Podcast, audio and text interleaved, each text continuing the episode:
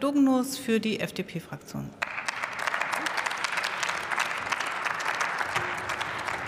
Vielen Dank, Frau Präsidentin, liebe Kolleginnen und Kollegen. Ja, es macht mich wirklich fassungslos und ja auch wütend, in welcher Art und Weise wir uns in dieser Aktuellen Stunde mit dieser Thematik, mit dieser an sich wichtigen Thematik beschäftigen.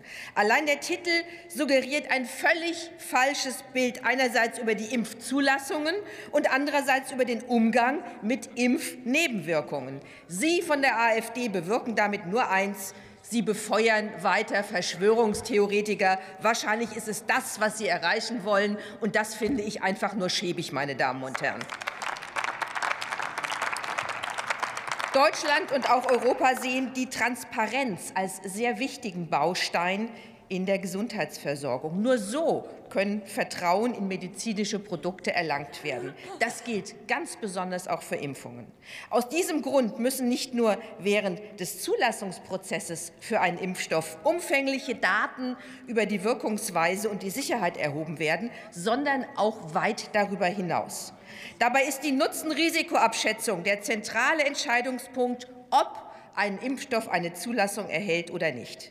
Erhält dann der Impfstoff die Zulassung für den deutschen Arzneimittelmarkt, werden neben der pharmazeutischen Qualität natürlich auch die Daten über unerwünschte Nebenwirkungen erfasst, meine Damen und Herren. Diese Daten sind übrigens für jeden Bürger auf der Internetseite des Paul-Ehrlich-Instituts frei einsehbar. Das nenne ich die richtige und wichtige Transparenz in unserem Gesundheitssystem, meine Damen und Herren. Zusätzlich sind die Zulassungsinhaber des Impfstoffes gesetzlich aufgefordert, in regelmäßigen Abständen aktualisierte Unbedenklichkeitsberichte anzufertigen und es dem Paul-Ehrlich-Institut zu übermitteln. In diesen Berichten müssen aktuell verfügbare Sicherheitsdaten enthalten sein, aus denen sich weiterhin eine positive Nutzen-Risikoabschätzung ableiten lässt.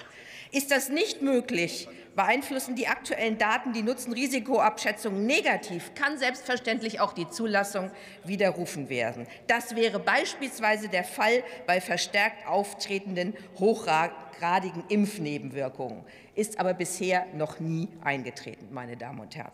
Sowohl niedergelassene Ärzte als auch der öffentliche Gesundheitsdienst melden Impfnebenwirkungen an das Paul-Ehrlich-Institut sowie an das Robert-Koch-Institut wieder die notwendige Transparenz. So soll es sein, so läuft es auch, und das können wir nun der Bevölkerung immer wieder sagen. Diese Impfstoffe sind sicher. Bereits im Sommer 2022 hat die AfD-Fraktion ja für Aufregung gesorgt, als sie von 2,5 Millionen Fällen gemeldeter Impfnebenwirkungen bei Corona-Impfungen berichtete. Leider haben Sie es versäumt, es auch im Vergleich zu den tatsächlich durchgeführten Impfungen, das sind nämlich über 154 Millionen, äh, ins Verhältnis zu setzen. Und zum anderen müssen Sie, haben Sie auch vergessen zu erwähnen, dass als häufigste Impfnebenwirkung die Schmerzen an der Injektionsstelle kodiert werden, nämlich bei 92 Prozent der Teilnehmer. Das ist eine Kodierung. Wie wir aber alle wissen, ist das keine Impfnebenwirkung. Sie wird zwar als dessen äh, aufgeschrieben, geschrieben, aber keiner, der hier sich hat impfen lassen, egal ob das jetzt gegen Grippe oder Corona ist, lässt sich doch für einen zwei Tage schmerzenden Arm nicht impfen. Das muss man doch mal ganz klar sagen. Also das Verhältnissetzen dieser Zahlen ist völlig daneben, was Sie hier tun.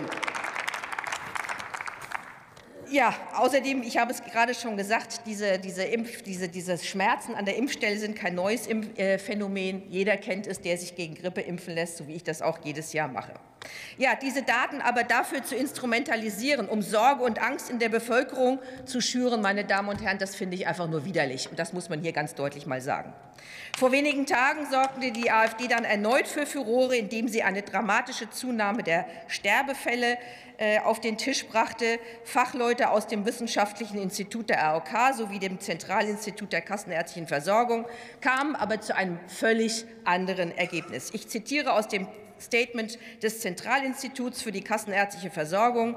Die Aufregung um möglicherweise gestiegene Todesfälle 2021 entbehrt jeder Grundlage. Es ist kein Anstieg plötzlicher Todesfälle unbekannter Ursache festzustellen.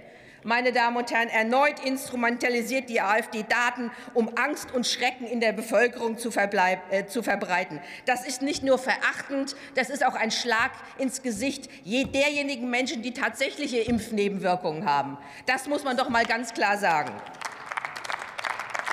Anstatt hier eine sachliche Debatte zum Umgang mit Impfnebenwirkungen anzustoßen, werden hier einfach nur Katastrophenszenarien heraufbeschworen, die auf gar keinen Fall der Realität entsprechen. Ich bitte Sie eindringlich, dass Sie uns künftig von dieser Art von Debatten verschonen.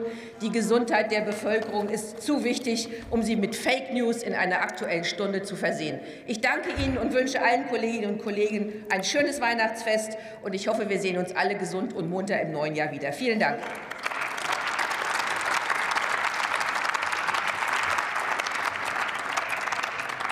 Für die AfD